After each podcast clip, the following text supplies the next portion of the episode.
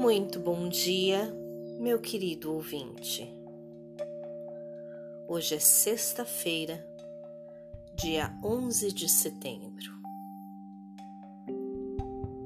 A mensagem que eu trago hoje é de Paulo Sérgio Lopes. Diz assim: Silencie.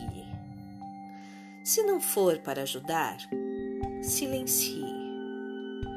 Criticar é muito fácil, julgar e condenar também. É necessário lembrar que cada um está vivendo a sua vida.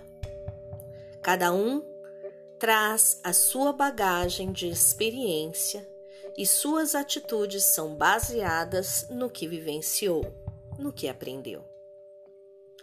Ao invés de reclamar, colabore para que a situação se desenrole de uma maneira mais fácil. Muitas vezes, as críticas só pioram a situação. É como querer apagar um incêndio jogando gasolina.